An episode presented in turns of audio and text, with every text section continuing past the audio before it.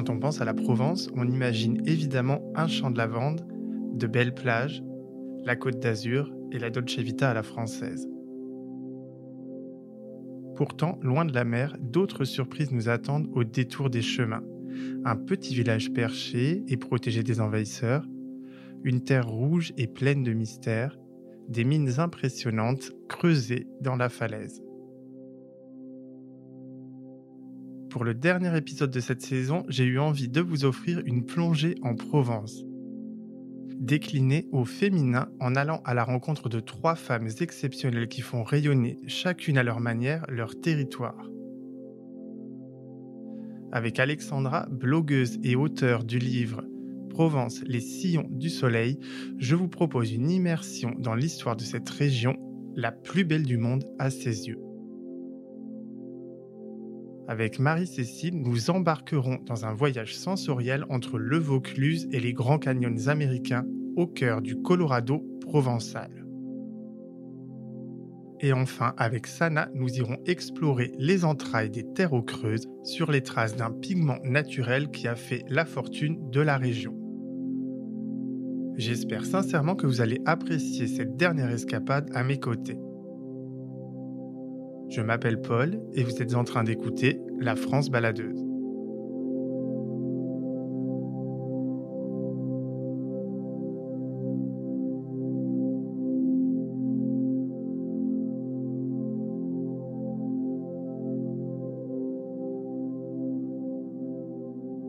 Nous allons commencer ce voyage à la Garde des Mars, un petit village perché qui est complètement emblématique de la Drôme provençale.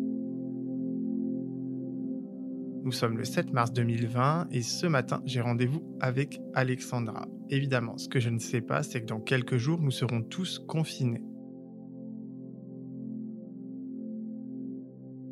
Je n'avais pas pu partager ce voyage avec vous avant, car après tout ce que nous venons de traverser, il ne s'est finalement achevé qu'au printemps dernier, soit un an plus tard. C'est donc un voyage dans le monde d'avant que je vous propose, une plongée intimiste dans l'histoire de France pour ressentir toute l'âme de la Provence.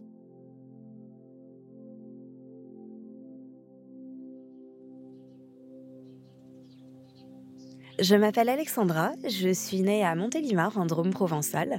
Je vis en Provence euh, depuis 30 ans. À mes yeux, la Provence est la plus belle région du monde et aux yeux de nombreux poètes et artistes parce qu'elle a tout. Les Alpes, la Méditerranée, la lavande, qui est l'âme de la Provence, son or bleu, et aussi une riche histoire qui fait que le patrimoine est exceptionnel. Initialement, c'est une province romaine, c'est la province préférée des Romains, Provincia, d'où vient le nom Provence au Moyen Âge, c'est un territoire que tout le monde a cherché à conquérir. Et alors nous avons construit des villages perchés au sommet des collines, comme dans le Luberon, mais comme aussi ici à la Garda des Mars. Nous sommes sur un village perché au sommet d'une colline, et ça c'est très typique de la Provence médiévale. Quand on arrive d'ailleurs et qu'on arrive en Provence, la première chose qui nous frappe, c'est la lumière. On est baigné de lumière. On a ici une qualité de lumière exceptionnelle, notamment grâce au Mistral qui dégage le ciel et qui chasse la pluie. Ce que j'aime ensuite, ce sont ces territoires assez arides. Ce sont des terres calcaires avec des oliviers, des chênes, des romarins, du thym. Il y a cette végétation extrêmement typique de la Provence. Et j'aime aussi l'eau qui vient entre les pierres, les sources, parce que la Provence, comme tous les pays secs, est aussi un pays où on a cherché absolument à capter l'eau.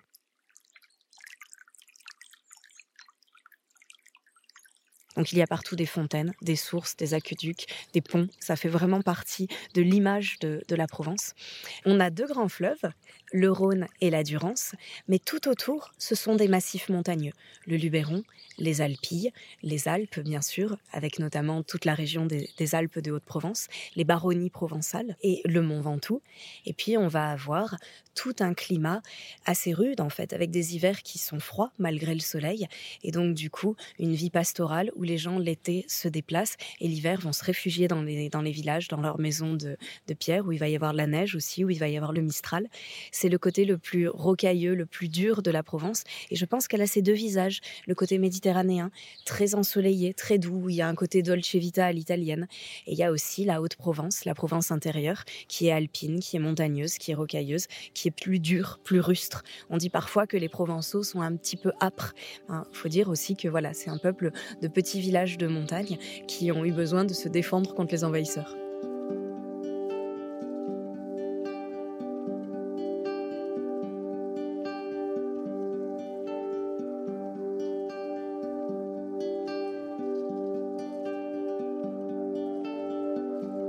La Provence devient française à la fin du XVe siècle, mais c'est un rattachement d'égal à égal, c'est-à-dire que la Provence a gardé ses lois et son parlement jusqu'à la Révolution française. C'est pour ça aussi qu'il y a une identité régionale aussi forte, c'est que la Provence a continué à défendre cette singularité, cette idée d'être un pays dans le pays.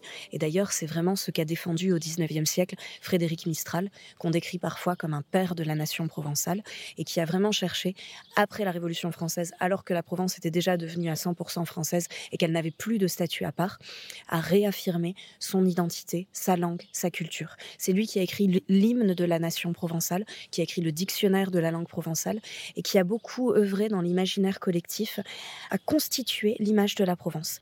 Donc, un exemple le costume des Arlésiennes. Il a vraiment été codifié par Frédéric Mistral au XIXe siècle, ainsi que le type de morceaux que jouaient les tambourins et les fifres lors des messes et des processions traditionnelles qu'on voit encore aujourd'hui. C'est-à-dire qu'aujourd'hui, toute fête traditionnelle en Provence, toute messe de l'Avent ou de Pâques, il va y avoir les tambourinaires, il va y avoir les fifres. Tout ça, c'est quelque chose qui a été vraiment codifié par Frédéric Mistral.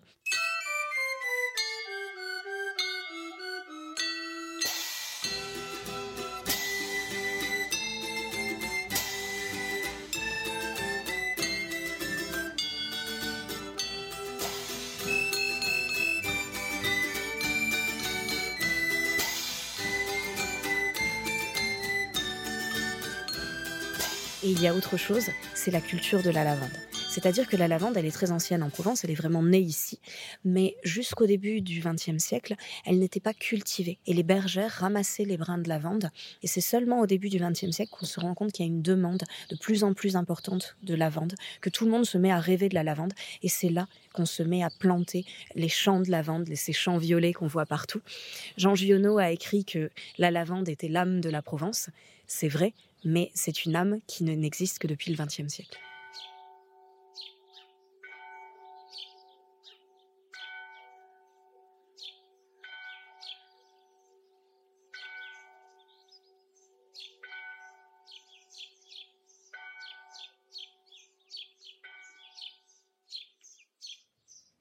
Alors, nous sommes à la Garde Adémar. C'est un des villages emblématiques de la Drôme provençale et de la Provence tout court. C'était une des possessions de la famille Adémar, qui était une très puissante famille provençale. Et donc, nous sommes vraiment dans un village provençal typique. Et nous avons une vue sur toute la vallée du Rhône. Nous voyons au pied du village des champs de lavande, des champs de blé, des arbres fruitiers, parce que dans la vallée du Rhône, il y a beaucoup de cultures fruitières. Nous sommes aussi dans des petites ruelles qu'on appelle des calades.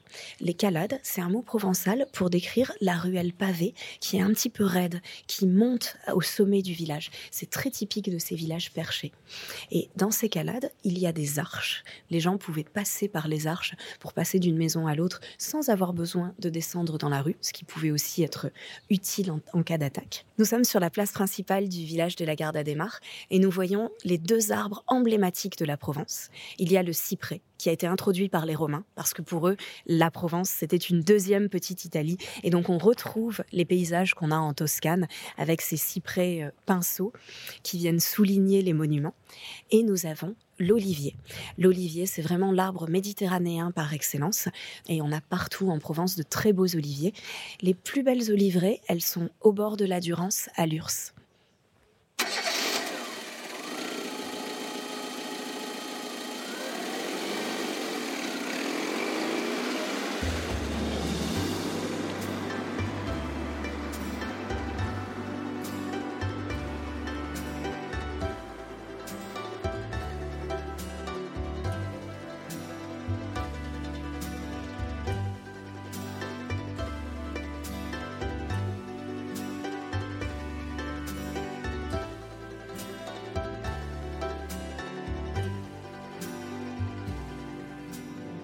Nous sommes sur une petite route de Provence. C'était un endroit où j'avais envie de t'amener parce que je trouve que c'est complètement emblématique du pays.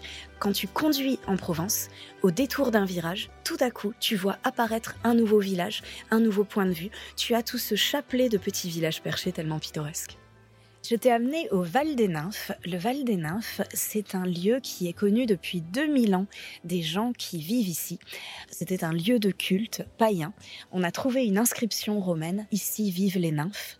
Et donc, il y a une source qui jaillit de la roche. Il y a des résurgences, parce que ça, c'est une grande caractéristique de la Provence. C'est un pays de calcaire où l'eau sourd partout.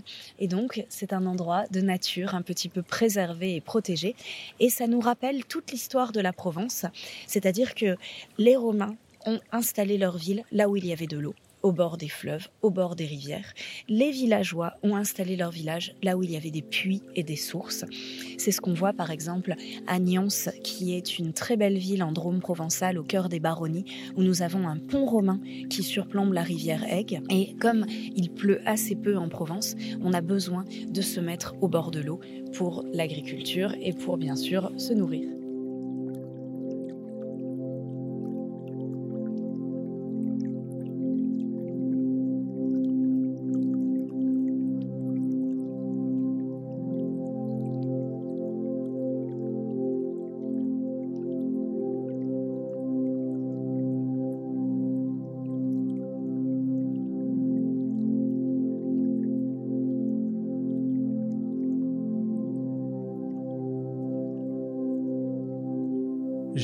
La route en direction de Carpentras. Je quitte la Drôme provençale pour le Vaucluse où m'attend Marie-Cécile. Elle a choisi de me faire découvrir le Colorado provençal, un endroit à la fois magique et mystérieux qui est situé tout près de Rustrel.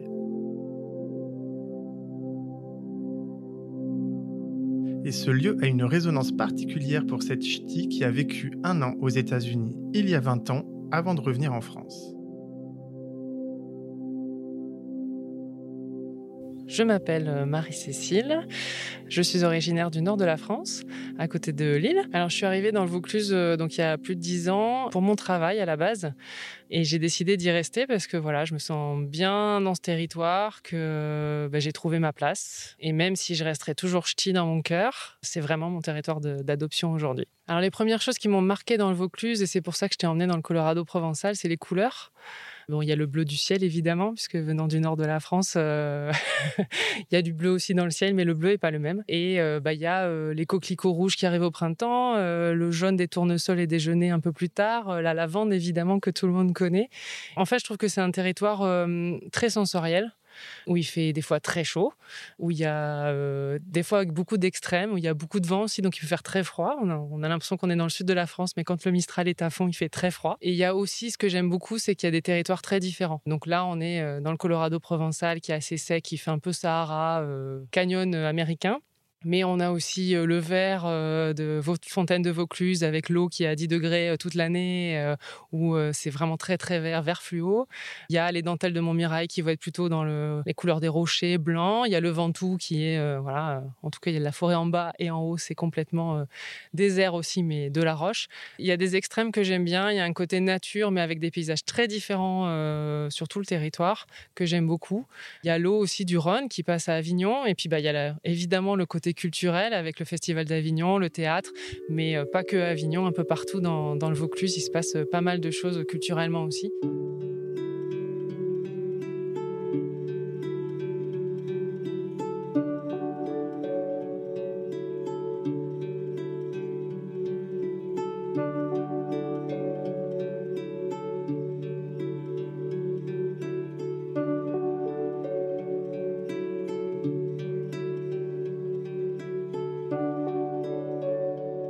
La première fois que je suis arrivée dans le Colorado provençal, ben, j'habitais pas encore dans le Vaucluse. Une amie euh, se mariait pas très loin d'ici et j'avais décidé de passer le week-end euh, sur le territoire pour visiter un peu. Je connaissais pas le Vaucluse. La seule chose que je connaissais, c'était euh, le pont d'Avignon dans ma tête et, les melons de Cavaillon. On avait vécu en fait ensemble aux États-Unis puisque j'ai fait un an d'études aux États-Unis dans le Colorado. Donc, donc j'avais découvert Garden of the Gods, qui est assez proche de ce qu'on ce qu'on peut trouver ici. Et elle m'a dit, bah, si tu as un endroit à aller visiter, il faut absolument que tu ailles voir Rustrel et le Colorado provençal. Ça va te rappeler des bons souvenirs. J'étais un peu perplexe que ça puisse être aussi joli. Et puis c'est vrai que les canyons américains, c'est grand, c'est impressionnant. Et puis en fait, voilà, je suis arrivée là, sur cette partie là du Sahara où on est. C'est-à-dire qu'on est dans la forêt, il y a que du vert, la terre est une couleur normale en tout cas, une couleur de terre, quoi. Et puis là, d'un coup, on se retrouve face à un grand espace qui a l'air sableux blanc. Et puis face de nous, on a des montagnes, en tout cas des, des, petites cheminées orangées, jaunes, rouges, quasiment bordeaux. et là, on se retrouve dans un endroit, on est entre le désert du Sahara, effectivement le Colorado, et ça m'a rappelé de très bons souvenirs et, j'y reviens assez souvent. Ce que j'aime bien aussi, c'est qu'on a bah, cette terre là qui, donc on a le, le plat du sable sur cette partie qu'ils appellent le Sahara qui est blanc. Et puis euh, sur les côtés, on a euh, bah, la terre qui fait des sortes de monticules euh, comme des cheminées qu'on peut retrouver dans les canyons américains. C'est un peu vraiment les, images qu'on a des canyons américains avec ces cheminées de terre rouge, ça peut, des fois, si on se pose un peu, bah, c'est un peu comme dans les nuages, on va avoir des animaux, on peut voir des sculptures, après chacun y voit ce qu'il veut. Et puis on a devant nous, là, ce grand mur, une sorte de, de falaise euh, qui commence dans le blanc et qui finit euh, sur le rouge bordeaux. Je suis à une demi-heure de chez moi et j'ai l'impression d'avoir euh, voyagé en avion et être parti au bout du monde.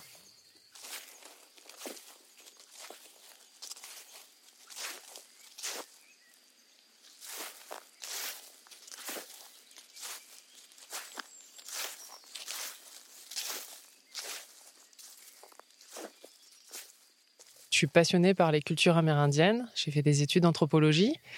Et euh, bah, évidemment, comme tout le monde, les images euh, des canyons, des couleurs, des ocres. Pour moi, c'était une image euh, d'un lieu éloigné du bout du monde que j'ai eu la chance de voir. Quand je reviens ici, je retrouve cette ambiance-là. Et un peu la sérénité aussi. Le Colorado provençal, c'est un lieu qui est assez touristique et pourtant là, on est quasiment tout seul dans la forêt, il y a quelques personnes qui passent, mais il y a ce sentiment de, sérénité, de calme, de, contact avec la nature que j'aime beaucoup, que j'avais euh, vraiment trouvé quand j'étais aux États-Unis et, euh, et, c'est vraiment ce que je trouve aussi ici euh, dans le Vaucluse et notamment dans le Colorado provençal. Et, j'adore euh, toucher. Quand je viens ici, je touche toujours euh, avec mes mains ou avec mes pieds qui sont euh, dans des sandales pour avoir cette sensation de, texture qui est un peu douce, c'est une terre qui est un peu douce. Et puis ça reste sur la peau en fait. Donc effectivement, quand on va se balader dans le Colorado provençal, on revient avec les baskets noires qui sont un peu colorées, on revient avec du sable dans la voiture, voilà. Et après on les retrouve, c'est une couleur qui est typique des maisons dans le Vaucluse notamment. On les retrouve sur les murs puisque bah, c'est des pigments qui sont aujourd'hui utilisés et qui étaient utilisés depuis très longtemps pour faire de la peinture, pour les murs. on fait de la peinture à la chaux, à la farine. Enfin voilà, c'est toujours utilisé aujourd'hui et c'est toujours exploité aujourd'hui.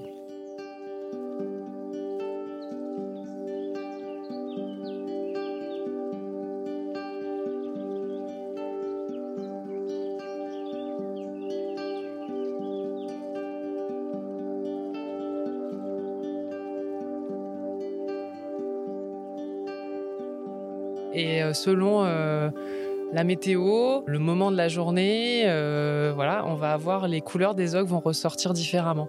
Je suis venue une fois, il avait beaucoup plu, donc là l'ocre qui est à la base plutôt sableuse avait été très humide, donc là ça devient collant même c'est un peu pour marcher dedans c'est un peu compliqué. Euh, donc là les couleurs sont un peu plus foncées puisque euh, avec l'eau ça, ça, a changé.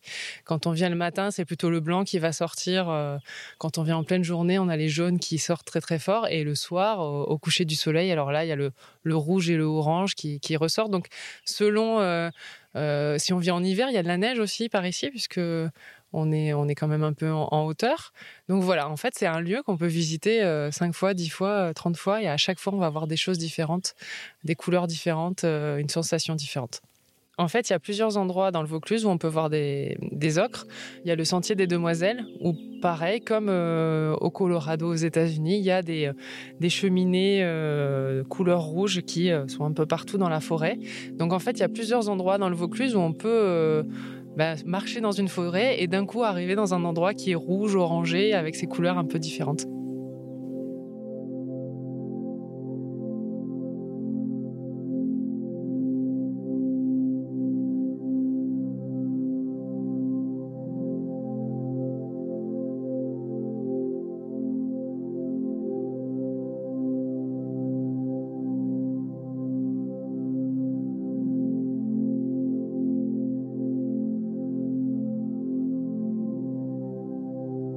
Marie-Cécile tenait absolument à me faire découvrir un autre lieu emblématique de l'exploitation aucrière en Vaucluse, les mines de Bruoux.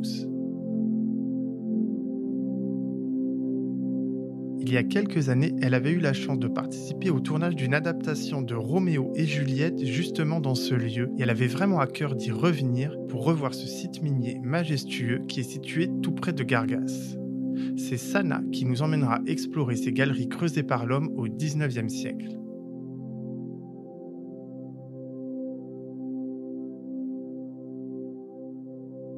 Donc, je suis Sana Bandu. J'ai rejoint l'aventure euh, des mines en 2019. Ça fait sept ans maintenant que je suis en France. Je viens de Marrakech à la base. Et du coup, j'ai découvert le site des mines de Bruoux à travers un reportage sur Arte. À la base, euh, j'ai un master en tourisme et du coup, ben, je reste passionnée justement par le patrimoine culturel, que ce soit matériel ou immatériel. Donc, me retrouver ici aux mines euh, de Bruoux, euh, ça rejoint à la fois ma passion pour le patrimoine et ma volonté de, de vouloir rester sur ce territoire que je trouve particulièrement beau. J'aimerais bien savoir, ça a été quoi le, le premier sentiment que tu as eu quand tu es arrivé ici? L'émerveillement je me disais, mais c'est pas possible, c'est en France ce site. Au départ, on a l'impression que, quand on se retrouve d'ailleurs sur le territoire, on a l'impression que c'est la nature qui a, qui a travaillé, qui a, qui a œuvré pour avoir ce beau paysage. Et quand on connaît l'histoire et qu'on remonte un petit peu, on découvre que l'homme a eu vraiment euh, une empreinte assez marquée. Et pour le coup, euh, ici aux mines de Bruyux, c'est assez particulier. Donc, euh, la nature a eu des millions d'années pour pouvoir former tous ces, toutes ces ocres. Et, et l'homme, en à peu près un siècle, l'a retransformé. Et aujourd'hui, la nature se reprend un petit peu le dessus sur ce site. Et, du coup, je reste tous les matins aussi émerveillée quand je me retrouve face face à ce lieu. Ce qu'il faut savoir, c'est que que ce soit le Colorado provençal à Rustrel ou euh, le Sentier des Ocres à Roussillon, ça reste encore une fois des sites naturels, mais où l'homme est intervenu à une époque pour exploiter euh, le minerai au creux. Donc tout ce sable au creux, à un moment, a été exploité par l'homme. Au départ, ici aux mines de Bruyoux, on avait euh, une colline justement qui allait jusqu'à la route. Donc quand on est là, il faut imaginer qu'on est déjà sous la colline. Sauf qu'à un certain moment, ils vont être confrontés à ce qu'on voit au-dessus des ouvertures. Donc toute cette partie-là, cette couche-là, on l'appelle le stérile, une couche stérile. Donc ils vont décider de rentrer au cœur de la montagne pour creuser justement ces 40 km de galeries. Et ce qui est aussi impressionnant, c'est que tant qu'on est à l'extérieur, on remarque aussi des coups de, griffes, on va dire, des marques sur les parois. Et toutes ces marques-là, c'est ce qui va représenter en fait euh, tout le travail des mineurs. Ce sont des coups de pioche et de pique qui vont permettre de creuser ces galeries. Donc à aucun moment on va mécaniser euh, le travail, euh, l'exploitation dans les galeries. Et surtout, donc, il faut imaginer que chaque, pic, chaque coup de chaque marque correspond à la, à la force des bras des mineurs, en fait, euh, au coup donné par la force des bras des mineurs.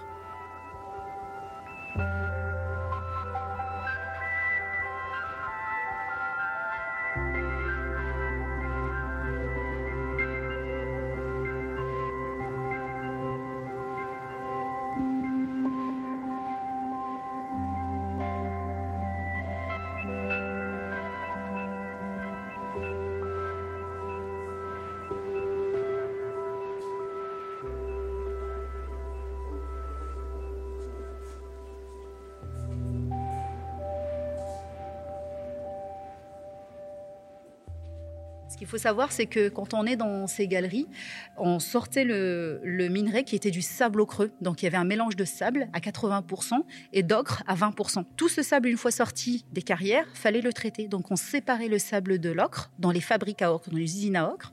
Et à la fin, pour se retrouver avec cette matière tellement douce qu'on va réutiliser pour la peinture et pour d'autres matériaux qu'on verra par la suite. Quand on est face à la falaise, où on était au départ, on, on avait une falaise qui faisait 40 mètres de haut.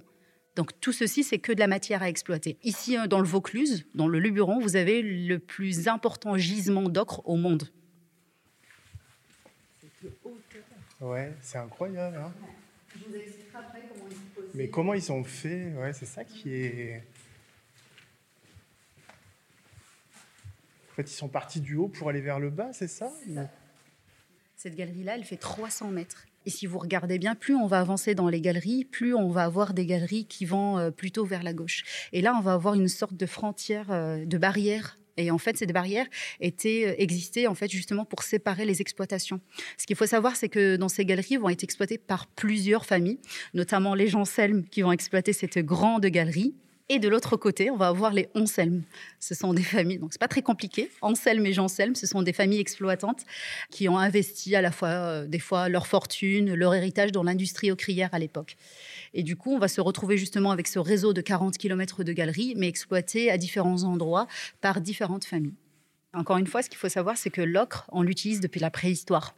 La grotte Lascaux, par exemple, l'art pariétal a été fait avec de l'ocre. Donc le noir, ça va être le noir de charbon, mais le jaune et le rouge, c'était de l'ocre. On chauffait pour arriver à ces teintes euh, rouge, orange, euh, brun, violacé. Et du coup, quand je suis là, ça me fait penser à ça. Ça me fait penser à des peintures euh, pariétales. C'est immense. Il y a des animaux. Oui. Des chauves-souris, je suppose. J'aime bien raconter une histoire. Ah, Il y a des monstres ou pas?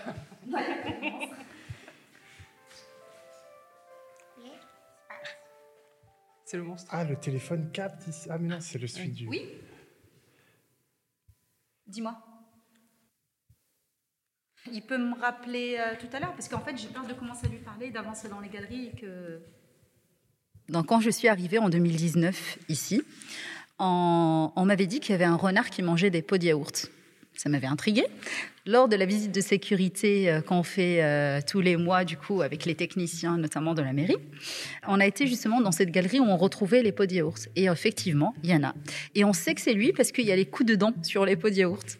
Et on sait aussi qu'il rentre par une galerie euh, où le pilier s'est effondré. Donc ça lui fait une sorte de toboggan où il descend dans, nos galeries avec ses pots de.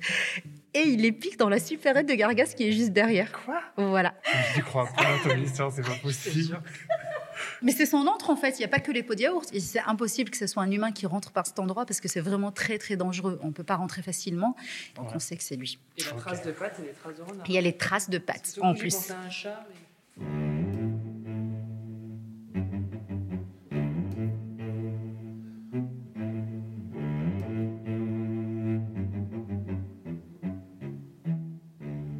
il s'appelle Marius. Et c'est un ancien mineur. Quand on a commencé à exploiter ici, au départ, on va creuser et on va acheminer le minerai à dos de mulet. Et par la suite, euh, ça va se développer. On va créer tout un système de wagonnets comme celui-ci, avec des rails, des copeaux de rails qu'ils déplaçaient d'un front de taille à l'autre.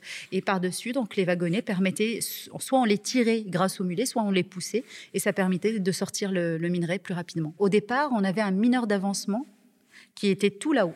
Il va prendre une pioche à deux têtes. Il va simplement utiliser sa pioche et creuser une voûte. C'était soit une voûte en ogive, soit une voûte de plein cintre, ce qui va rappeler un petit peu l'architecture qu'on retrouve dans les églises, dans les cathédrales. Et en dessous de lui ici, on va avoir un mineur droitier qui creusait que de la main droite et il isolait la paroi du côté droit. Et de l'autre côté, on va avoir un mineur gaucher qui va creuser et isoler la paroi du côté gauche. C'était important qu'on soit droitier et gaucher. On avait besoin d'autant de droitiers que de gauchers. Moi, je suis originaire du nord de la France, donc les mines de charbon. Je connais bien. J'ai l'impression que c'était, euh, je vais pas dire moins difficile, mais euh, en tout cas que le travail était quand même moins. euh, Enfin, en tout cas, il y a de l'espace. euh, Est-ce que c'est le cas ou c'est juste parce qu'aujourd'hui il y a de l'espace et on a cette impression-là, mais la vie des mineurs, elle était comment? Va être déjà lié à la matière en elle-même. Encore une fois, on n'est pas dans les mines de charbon où on suivait justement ces filons de charbon. Donc il y avait le danger à la fois du grisou, il y avait euh, le fait qu'on travaillait dans des conditions où il faisait très très chaud. Ici, euh, la température, elle va être constante, elle va être de 10 degrés, donc ça va quand même amener des maladies. Donc les mineurs vont quand même souffrir de ces maladies euh, qui accompagnaient le froid, des rhumes, les rhumatismes, donc tout ce qu'on peut imaginer. Par contre, on a un taux d'humidité qui est extrêmement important. Grâce à cette humidité, la poussière va retomber et rester bien plaquée au sol. Ça évitait aux mineurs de la respirer et d'avoir la silicose, encore une fois, contrairement aux mines de charbon.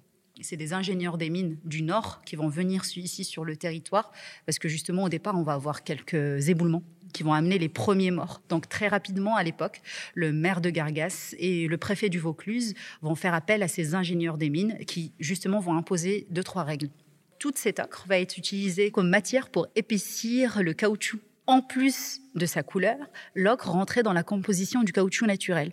On prenait euh, la sève de l'EVA, qui va être le caoutchouc naturel, et qu'on va mélanger avec la charge minérale de l'ocre, parce que l'ocre, est composé à la fois d'argile blanche, qu'on appelle la kaolinite, mélangée avec des hydroxydes ou des oxydes de fer. Et là, on va se rappeler de tous les produits qui étaient fabriqués à base de caoutchouc à l'époque, notamment les joints des bocaux, Ils sont orange. D'ailleurs, aujourd'hui, on le voit. En fait, on a gardé la couleur par tradition. Les chambres à air des vélos, les tétines des biberons. Sauf que juste après la Deuxième Guerre mondiale, les échanges maritimes vont être stoppés pendant la guerre. Juste avant, il y a eu aussi la crise financière. Et juste avant la crise financière, vers les années 1925, on va avoir euh, les colorants artificiels qui vont se développer, qui vont être moins chers et qui vont faire que l'ocre va connaître son déclin à partir de cette époque.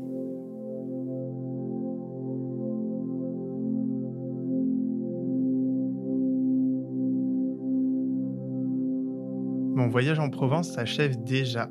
J'ai vraiment été très heureux de partager avec vous cette dernière escapade de l'année, un interlude avant la prochaine saison qui arrivera début 2022. Merci à Sana, Marie-Cécile et Alexandra pour ce très beau voyage. Et merci aussi à tous les invités de la saison 2 et bien sûr à vous, chers auditeurs, qui êtes toujours plus nombreux à suivre ce podcast. La France baladeuse revient dans quelques mois sous un nouveau format avec toujours autant d'escapades et de surprises aux quatre coins de l'Hexagone. D'ici là, vous pouvez me retrouver sur les réseaux sociaux et vous pouvez continuer à écouter et partager les anciens épisodes. Portez-vous bien et à très bientôt.